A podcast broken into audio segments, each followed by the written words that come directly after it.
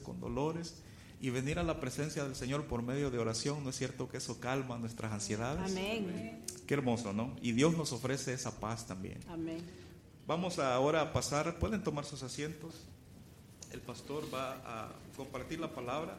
No sé si ah, ya se fijó el tema, muertos y buitres. En Mateos 24, 15 al 28 es la lectura. El pastor va a pasar ahora.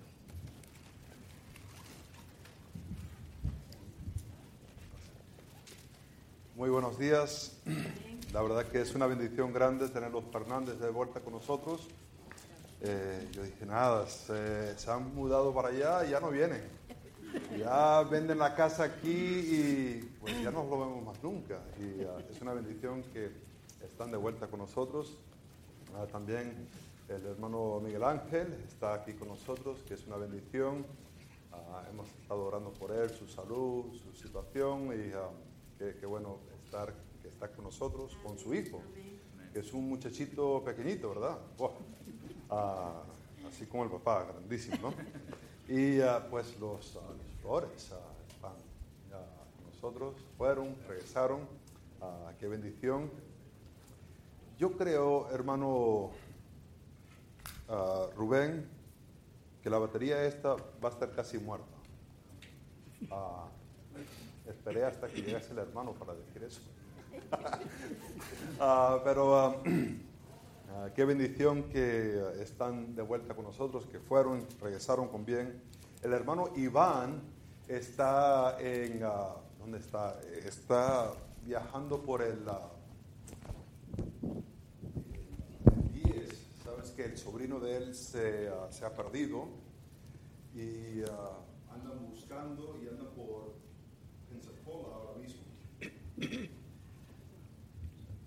Y uh, oremos por el hermano, eso debe ser bastante difícil, alguien perdido, es una cosa que la persona esté muerta, uh, es otra cosa que esté perdido y no se sabe qué pasó. También los uh, Martínez andan de viaje. oremos que Dios los cuide por allá donde estén viajando. Estamos en Mateo capítulo 24 y estaremos leyendo desde el versículo 15 hasta el versículo 28. Gracias, hermano. Si podéis poneros de pie para la lectura de la palabra de Dios.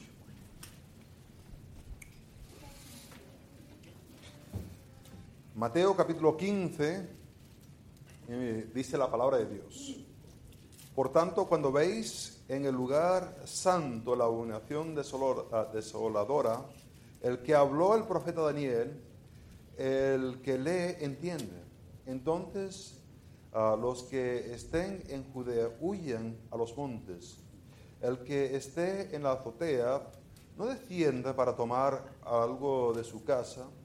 Y el que esté en el campo no vuelva atrás para tomar uh, su capa. Mas hay de los que están en cinta y los que críen en aquellos días Orad pues que vuestra huida no sea en invierno ni en día de reposo, porque habrá entonces gran tribulación, cual no ha habido uh, desde el principio del mundo hasta ahora, ni la habrá. Y si aquellos días no fuesen acortados, nadie sería salvo, mas por causa de los escogidos, aquellos días serán acortados. Entonces, si alguno os dijere, mirad, aquí está el Cristo, o mirad, allá está, no lo creéis, porque se levantará falsos cristos y falsos profetas, y harán grandes señales y prodigios de tal manera que engañarán, si fuera posible, aún a los escogidos. Ya os lo he dicho antes, así que si os dijere, mirad, este es el desierto, no salgáis, o mirad, está en los aposentos. No lo creéis, porque como el relámpago que sale del oriente y se muestra hasta el occidente, así será también la venida del Hijo del Hombre, porque a donde quiera que estuviera el cuerpo muerto, ahí se juntarán las águilas. Oremos. Padre Santo, gracias por esta mañana que tenemos para compartir, para cantar canciones, para a compartir peticiones de oración. Gracias que ah, has traído vuelta a algunos hermanos. Padre, te pido que puedas proteger a aquellos que están viajando. Padre, ah, te pido ahora que tu Espíritu Santo pueda iluminar nuestras mentes, que podamos entender este texto. Padre, no para saber más información, pero para que pudiésemos ah, ponerlo en práctica para tu honra y tu gloria. En el nombre de Cristo lo pido. Amén. Podéis sentaros. Ayer tuvimos una bonita eh, experiencia, un bonito compañerismo aquí en la iglesia. Ah, era bastante lindo, se puso mesas y uh, al rato se tuvo que sacar más mesas y al rato se tuvo que sacar más mesas y, era una bendición. la gente jugando, claro, voleibol y pues era, era bastante interesante. Me acuerdo en 1999 que estuve en un pueblillo al norte, eh, la parte norte de Nueva York, y era eh, ahí con la frontera con Canadá. E, esa iglesia estaba teniendo una reunión evangelística que lo hacían en, una carpa. Ah, la carpa estaba al lado de la capilla, la capilla más o menos así, ah, de este tamaño, pero ah, por alguna razón como que era más espiritual tener esta reunión evangelística bajo la carpa que estaba al lado de la capilla, pero bueno, no sé, ah, por alguna razón lo hicieron así. Y, ahí estaba el hombre eh, predicando y estaba predicando acerca de la profecía, cosas que iban a, ocurrir. Y, vamos, que es el año 1999, ¿se acuerdan que estaba eh, todo eso de que eh, se iba a acabar el mundo con el año 2000? Ah, el tema de que las computadoras no iban a poder ir de 99 a 2000, no sé por qué, pero no se iba a poder, iba a fallar los bancos, iba a fallar los gobiernos, iba, iba a haber, todo iba a ser paralizado. No sé si se acuerdan, la gente decía, ya esto es el fin. Y él había leído las escrituras y había mirado y estudiado y sacó cuentas y todo y había determinado que Cristo iba a regresar en octubre de 2000. ¿Por qué octubre? Ah, porque esa es ah, la fiesta de tabernáculos y él tenía todas unas razones de, de, por qué en el año 2000, en octubre del año 2000, y pues ahí estaba predicando. Y a lo mejor hemos escuchado en nuestro tiempo personas que han dicho, esto ocurrirá, que Dios hará esto en tal fecha, pasa la fecha y seguimos dando, ¿verdad? Y, lo que vemos que muchas personas, la verdad, tratan de estudiar y, tratan de ofrecer un tiempo sin darse cuenta que Dios no está respondiendo cuándo será. ¿Se acuerdan? Habían tres preguntas la semana pasada. Y la pregunta de cuándo no lo está respondiendo, pero sí las señales de la venida. Estas señales. Entonces no vemos estos textos como para decir y decir, mira, ya mañana a tal hora o, en tantos años. No, no, lo vemos para anticiparnos a servir a Dios. En esto, cuando nos ponemos a interpretar las escrituras, siempre queremos es buscar la intención del autor. ¿Por qué Jesús le está declarando esto a sus discípulos? ¿De ¿Por qué lo está haciendo? ¿Es para que toman nota y, y así ya puedan calcular ellos? ¿O hay otra intención de parte de Jesús? Ahora, cuando nos ponemos a interpretar las escrituras para poder desarrollar el significado que el autor quiere que sepamos, hay que verlo de una manera literal, una manera gramatical, contextual, histórica.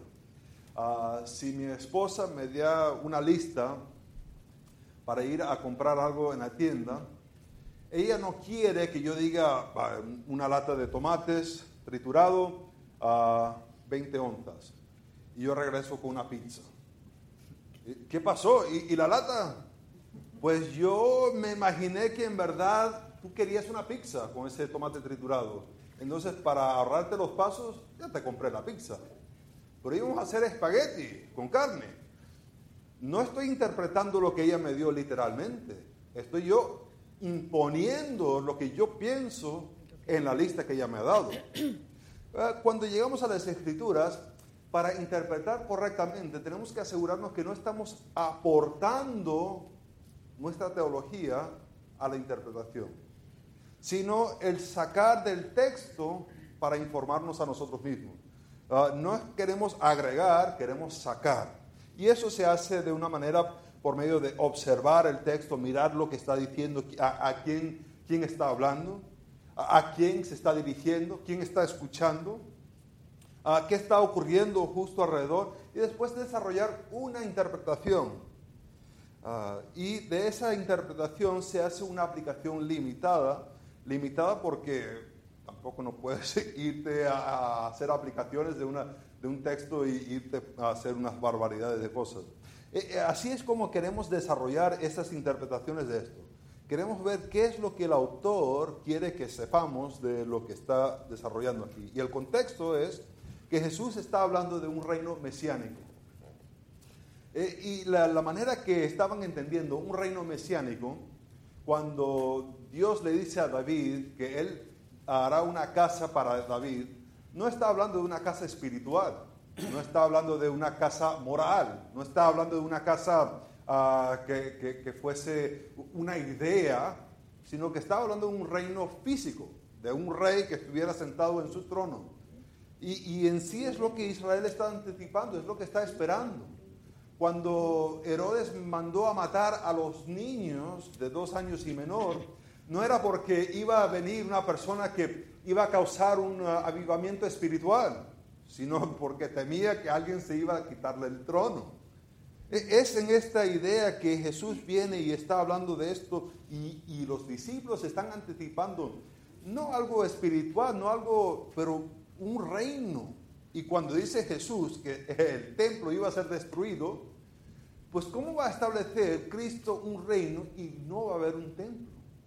¿O cómo es que Cristo estará sentado en el trono de David y podrá entrar otro y derrumbar el templo. Eh, eh, no está concordando lo que Jesús está diciendo con la expectativa que ellos tienen. Y es en respuesta a esto que Él se pone a hablar. Ahora, cuando vemos esto, vemos que Dios usa la rebelión y el sufrimiento en la vida de Israel ah, para hacerlos mirar al verdadero Cristo.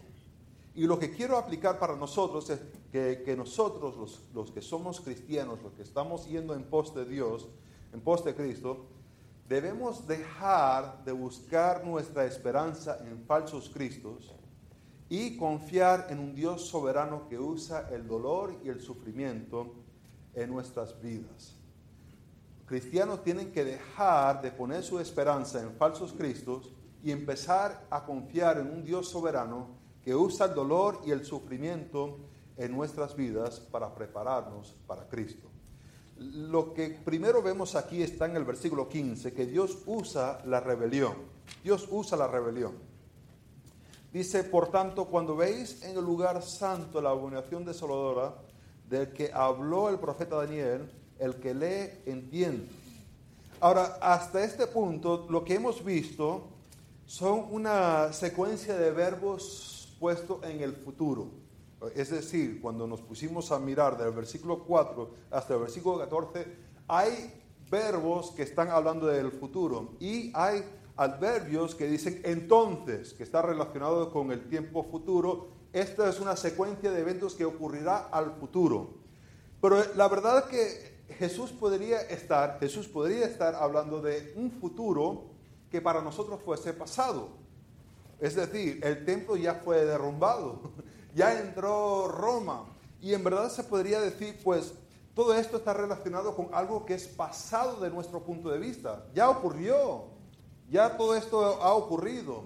Jesús le está diciendo algo que ocurrirá. Y por lo menos podríamos decir, pues ya ocurrió y, eh, y en cierta manera está ocurriendo, porque vemos que cristianos todavía están siendo perseguidos por el nombre de Cristo. Algunos podrían decir, pues ah, ahora mismo hay iglesias que están reuniéndose a las escondidas. Llegan uh, así a casa de alguien y llegan con una tarta. Si llega la policía, pues se ponen a cantar feliz cumpleaños. no, aquí estamos para celebrar una fiesta, ¿no? Eh, vamos, que es mentira, pero después dicen que es la fiesta de Cristo, ¿no? Ah, así son ellos. ahora mismo hay personas que por la causa de Cristo se tienen que esconder. Entonces, hasta este momento podríamos decir, pues esto para nosotros es pasado y, y algunos aspectos son presentes.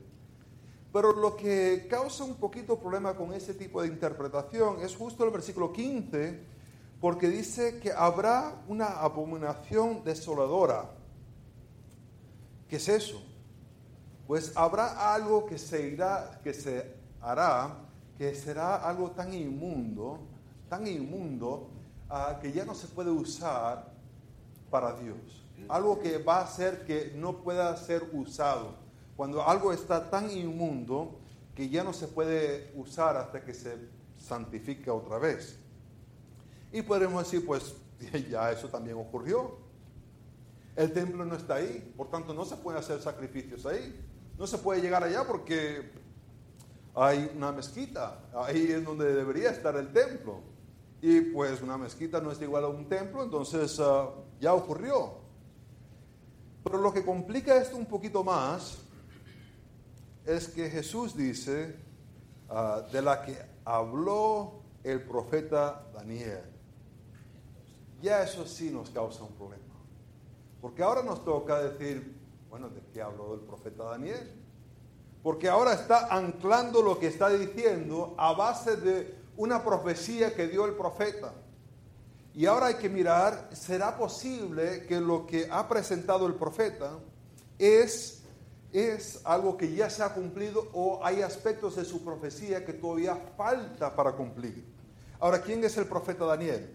Daniel era un hombre joven que fue deportado, era judío, vivía en Jerusalén, de familia de nobleza, ah, pero cuando Nabucodonosor entró a Judea en 605 a.C., llevaron a toda una población ah, a Babilonia. Y Daniel fue ah, una persona que servía al rey Nabucodonosor. Él tenía esa responsabilidad de servir y en verdad su oficio no era de ser profeta, por tanto no se le pone el libro de Daniel con los libros de profeta, ah, pero en sí se consideraba un oficial que servía a Dios. Eso era su propósito. En Daniel capítulo 9 vemos que Daniel está postrado delante de Dios y está haciendo confesión por su pueblo, por sus pecados y por los pecados del pueblo de Israel. Y está hablando, y si lees la oración, es impresionante mirar ah, que, que Dios es un Dios de misericordia. Por otro lado, nosotros somos un pueblo pecaminoso. Tú eres un Dios de amor y fiel. Nosotros somos infiel y no sabemos amar. Y, así va la comparación entre quién es Dios y quién... Y es en esa oración que por fin llega el ángel Gabriel. Porque lo que está indagando Daniel es acerca de los 70 años. ¿Cuándo va a ser el fin? Y es la profecía de Jeremías, capítulo 25, el 11 y el 12. En Jeremías capítulo 25, 11 y 12, Dios le había dicho al profeta que será 70 años que Israel estará afuera de Israel y después de los 70 años regresará. Daniel está orando para saber cuándo es que se va a cumplir esa profecía de Jeremías. ¿Cuándo es que llegará a su fin? Y es en darle la respuesta del fin de los 70 años que el ángel Gabriel le revela a Daniel una profecía muy curiosa que se tiene que ver con los 70 semanas de Daniel. Ahora nos estamos confundiendo bastante, ¿verdad? Primero con 70 años, ahora con 70 semanas, y este está orando y esto está ocurriendo. Uh, sí, sígueme todavía, no, no se me vayan a dormir todavía porque es en estas 70 semanas de Daniel, que ahora la semana no es una semana de siete días, sino llega a ser representativo de un tiempo, que, que Dios actuará. Vamos a ir a Daniel capítulo, Daniel capítulo 9. Daniel capítulo 9, versículo 24, dice, 70 semanas está determinada sobre tu pueblo y sobre tu santa ciudad para terminar la prevaricación y poner fin al pecado y expiar la inequidad. En cierta manera podemos decir, pues genial, eso ya ocurrió en la cruz, ¿verdad? Ah, cuando murió Cristo puso un fin al pecado. Pero dice, para traer justicia perdurable, para sellar la visión y la profecía y ungir al santo de los santos. Ah, ese es el Mesías, el que es ungido de parte de, Dios. Esta parte de la visión todavía no ha ocurrido. Y dice en el versículo 27, ah, y por, ah, por otra semana confirmará el pacto. Y si leemos los otros versículos, habrá 69 semanas, todavía falta una semana en esa última semana, y por la ah, semana confirmará el pacto, y con muchos a la mitad de la semana hará cesar sacrificios y la ofrenda. Después con la muchedumbre de las abominaciones vendrá la desoladora hasta que venga la consumación y lo que está determinado se derramará sobre el desolador que está hablando. Ah, habrá un momento cuando para cumplir estas 70 semanas habrá alguien que habrá una pausa entre las las 69 semanas que representa Dios obrando con Israel, habrá una pausa y habrá una última semana donde habrá esta acción desoladora que ocurrirá. Eh, esto, esta, esta semana es la que se está refiriendo aquí en Mateo capítulo 24. Es la que se está esperando. Es lo que está haciendo referencia. Ahora, se podría decir, la profecía de Daniel se ha cumplido pues se podría decir en ciertas maneras algunas cosas se han cumplido, se cumplieron en la cruz, pero no se ha llegado al fin. Por tanto, lo que estamos viendo aquí no es pasado del punto de vista de nosotros, regresando a Mateo, es futuro para nosotros, porque hay que todavía cumplir la profecía de Daniel. Entonces, eh, ahora, tenerlo claro, estamos mirando hacia el futuro cuando ocurrirá algo. Y dice, ah, e, el que lee entiende. Eh, eh, pongamos atención a esto. ¿Qué significa todo esto? Ah, habrá este establecimiento de justicia que será para siempre, que es lo que se está refiriendo cuando llega al final del tiempo de los gentiles. Ahora, mirando esto, quiero aplicar dos cosas. La primera cosa es que Dios sabe que habrá rebelión, que es bastante curioso.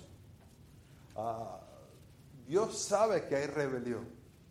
No es que Él está ausente y dice, ¡Ah, madre mía, se están rebelando contra mí. No, Él ya sabe. Sabe que llegarán al templo, sabe que el anticristo pondrá su imagen, sabe que animará a personas a venir a adorarle. Él ya sabe esto. Pero aún así, Él sigue obrando su plan en su tiempo. Ahora, para nosotros, ese aspecto de esperar en el plan de Dios en su tiempo ah, e-, es muy difícil porque queremos nuestro propio tiempo. Queremos que las cosas marchen a nuestra manera, que, empiecen cuando queremos que empiece y que termine cuando las cosas, cuando queremos que termine.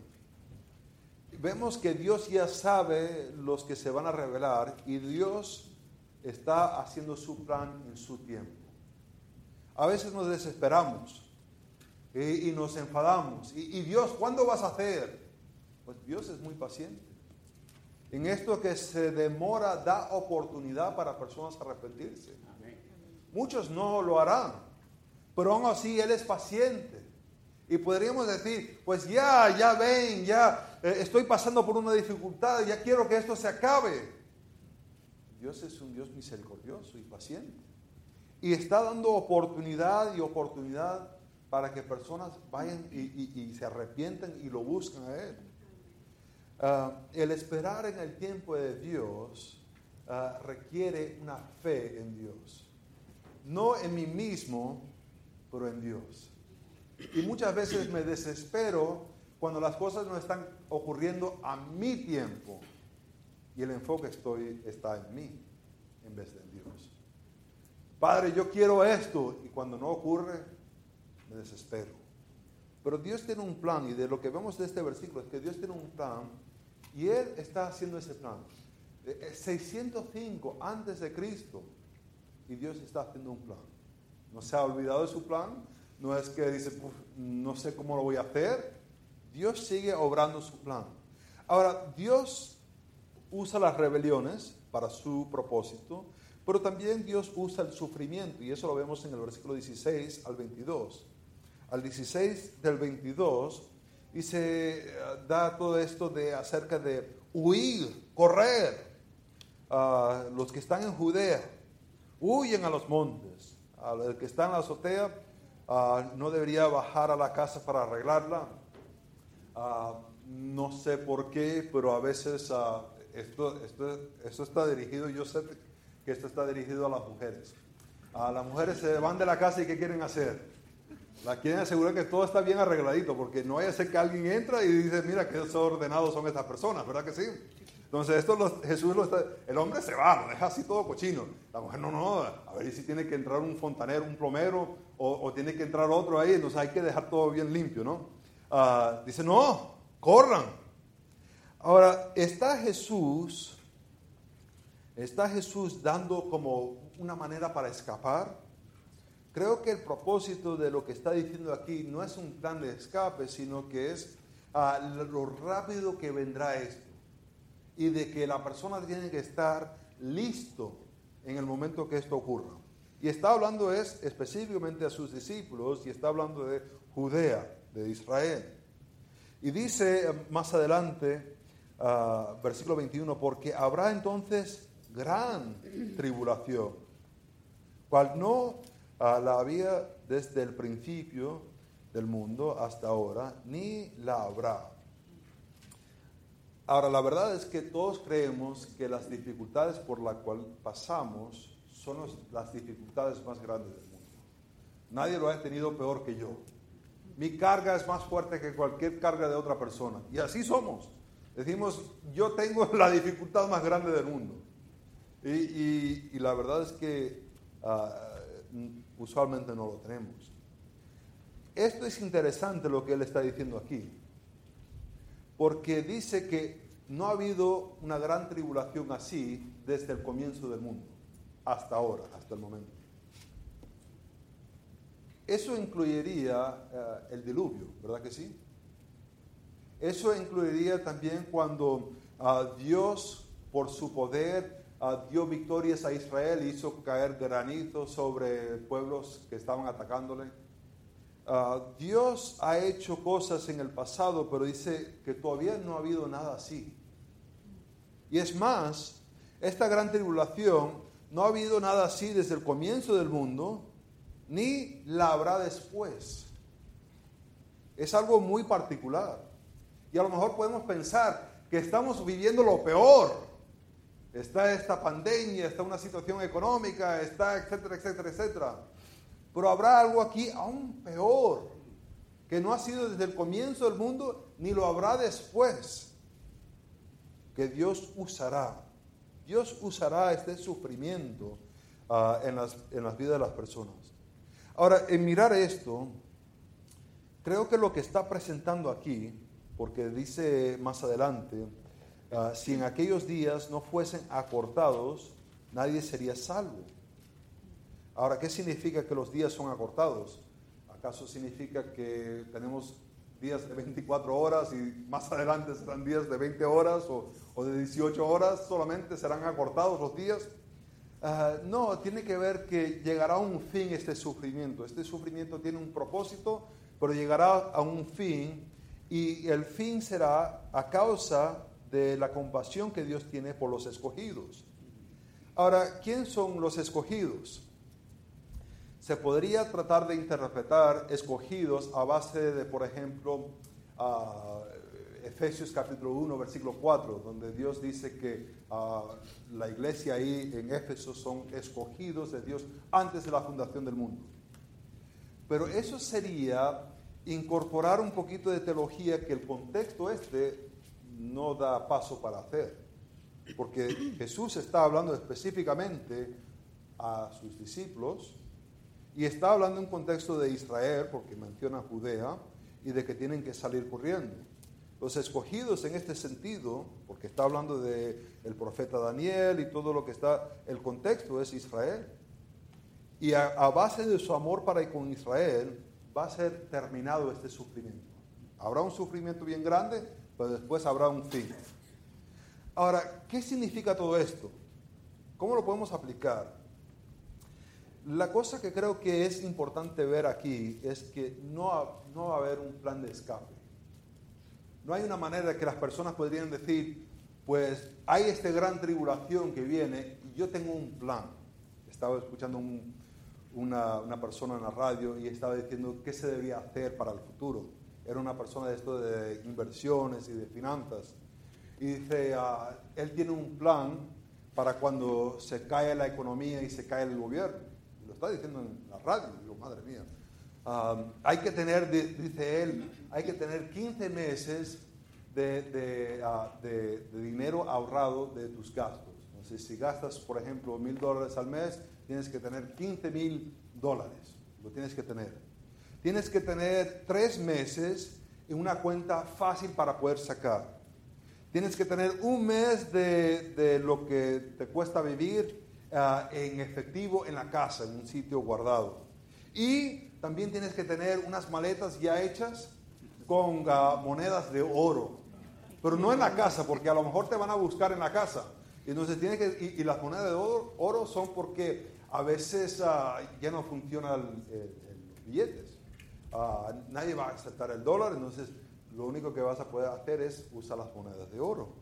Y así lo estaba diciendo él y después tenía al, final, llama al 1800 si quieres más información, ¿no? Eh, ah, para que lo contrates y, te dé la, información, ¿no? Lo que está hablando Jesús aquí, no hay manera para escapar. No, no, es que, y si tienes unas maletas por allá escondido en el bosque, pues puedes salir a correr allá y lo buscas. No, porque no habrá una gran tribulación desde el comienzo del mundo hasta el final. No hay alguien que tiene un plan estratégico que diga, pues yo sé cómo salvarme. Y, y, la cosa es que las personas se quieren salvar. Yo me imagino que hay algunas personas que al final del programa llamaron al Señor. ¿Por qué pienso que sí había personas que lo llamaron? Porque es la tendencia humana. ¿Por qué salieron un montón de personas a comprar papel higiénico cuando comenzó todo esto? Porque se iban a asegurar que ellos no se iban a quedar sin papel higiénico, ¿eh?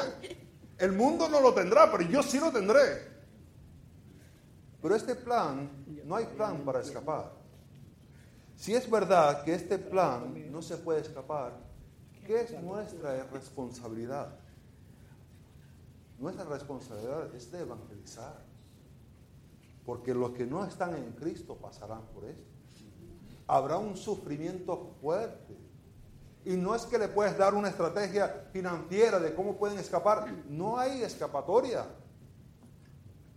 Lo que vemos aquí también es que Dios muestra gracia para con Israel y no lo va a destruir del todo. Dios nos ama a nosotros. Dios usará sufrimiento y dolor, pero como dice Isaías, vamos a Isaías 42. Isaías 42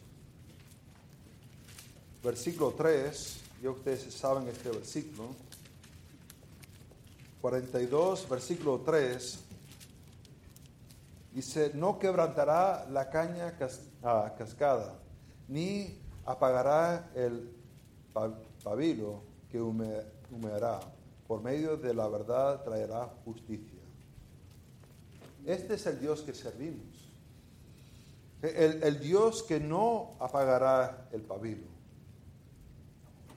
Él usa sufrimiento, pero no sigue quebrantando y quebrantando y quebrantando. Él usa dolor en nuestra vida, pero para un propósito. Y podemos confiar. Ahora, a lo mejor estamos pasando por una situación y decimos, yo no sé cómo Dios está usando este dolor, este sufrimiento en mi vida. Pero esta es la verdad que quién es Dios, que no apagará. Aunque humee un poquito, Él no lo apagará, no quebrantará la vara. La cañada no lo quebrantará. Este es el Dios de misericordia, que usa sufrimiento en nuestra vida para un propósito. La última cosa que vemos en este texto, que Dios va a usar los falsos cristos. Dios va a usar los falsos cristos. Y esto lo vemos en versículo 23 hasta el versículo 28. Dice, se levantarán, se levantarán cristos, harán señales harán prodigios, obras grandes que la gente dirá, pues, uff, madre mía, este, este tiene el poder de Dios. pero serán falsos, dice el texto. Ah, su enseñanza no será una enseñanza que lleve a la persona más cerca a Dios, sino la enseñanza llevará a la persona a ser más cerca a esa persona. No guiará a las personas a Dios, sino hará que las personas pongan su confianza en Él en ella. Y, y tratará de hacer cosas que no pone un énfasis en Dios, sino que pone énfasis en el prójimo. Eso es lo que vamos a estar viendo. Ahora, ¿por qué las personas lo van a querer seguir? Porque a la luz del sufrimiento vendrá alguien y les dirá cosas. Y dirán, pues este hay que seguirlo. Y pondrán su fe en milagros, en señales, en vez de lo que Dios ha revelado. Y en vez de glorificar a Dios, buscarán este favor de esta persona. Se engañarán a sí mismos. Hermanos, el tener un falso Cristo es tener una esperanza falsa. El escuchar un profeta falso es de tener una falsa esperanza. No hay manera de tener una, falsa, una esperanza verdadero siguiendo a alguien que es falso. Si seguimos al verdadero Cristo, tenemos verdadera esperanza. Hermanos cristianos, debemos dejar de buscar nuestra esperanza en falsos cristos. Estas personas que ofrecen, te puedo ofrecer que no tengas sufrimiento. Mentira, habrá sufrimiento. Y Dios usará ese sufrimiento para atraer más personas a Él. Pero esta persona me está dando una vida donde no tengo que pasar por dificultad. Dios ya dijo que sí va a haber dificultad. Y si vas a seguir a Jesús, ¿qué dice que tienes que hacer? Tomar tú tu silla bien cómoda, ¿verdad? Tu cama, tu hamaca en la playa. Tienes que tomar tu cruz. El que te ofrece una vida donde vas a ser sano y salvo y vas a tener todo lo que quieres, te está vendiendo algo malo. Porque ya Dios dijo, si vas a seguirle a Él, si vas a decir su nombre, vas a tener sufrimiento. Padre Santo, vienen días difíciles.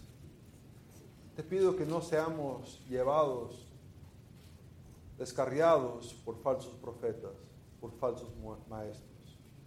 Padre, que pongamos nuestra fe en ti que advertimos a las personas que, te busquen a ti, que pongan su fe en Jesucristo. Padre, te pido que podamos tener un ánimo para hablar de, a, a personas, de tener una verdadera relación contigo. En el nombre de Cristo lo pido.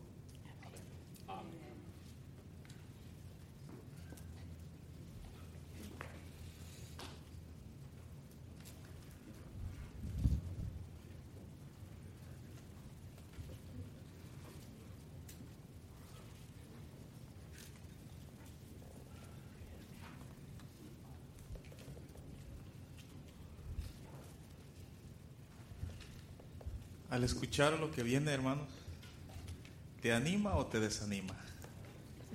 Hoy día hay muchos cristianos que viven desanimados. Parejas recién casadas dicen, ¿para qué voy a tener hijos si vivimos en un mundo lleno de problemas? Pero yo escuchaba una predicación que decía, esta es la mejor oportunidad que tenemos como cristianos para brillar en medio de un mundo oscuro usted y yo somos, podemos ser lumbreras en medio de un mundo lleno de tinieblas. Y esto debe de animarnos, hermanos. A mí me anima a escuchar esto, mm. ¿verdad? Porque en el mundo tendréis tribulación, dice la palabra. También dice que él ha visitado la maldad del hombre.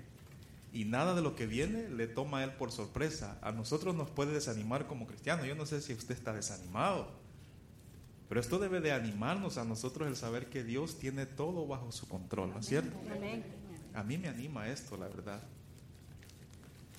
Yo le animo entonces a que esté animado, que no esté desanimado, ¿verdad?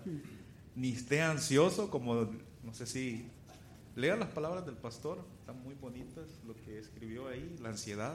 Muchos cristianos viven con ansiedad, hermanos, con desánimo, por la pandemia, situación financiera, la inflación ha subido y todo está más inestable, hay más inseguridad. Y si nos enfocamos de todo lo negativo que hay, ¿qué va a pasar? Nos desanimamos, ¿no es cierto? Por eso necesitamos escuchar la palabra del Señor porque nos anima y nos da confianza. Amén. Es nuestra única solución, hermanos. Amén. Muy bien, puestos de pie, vamos a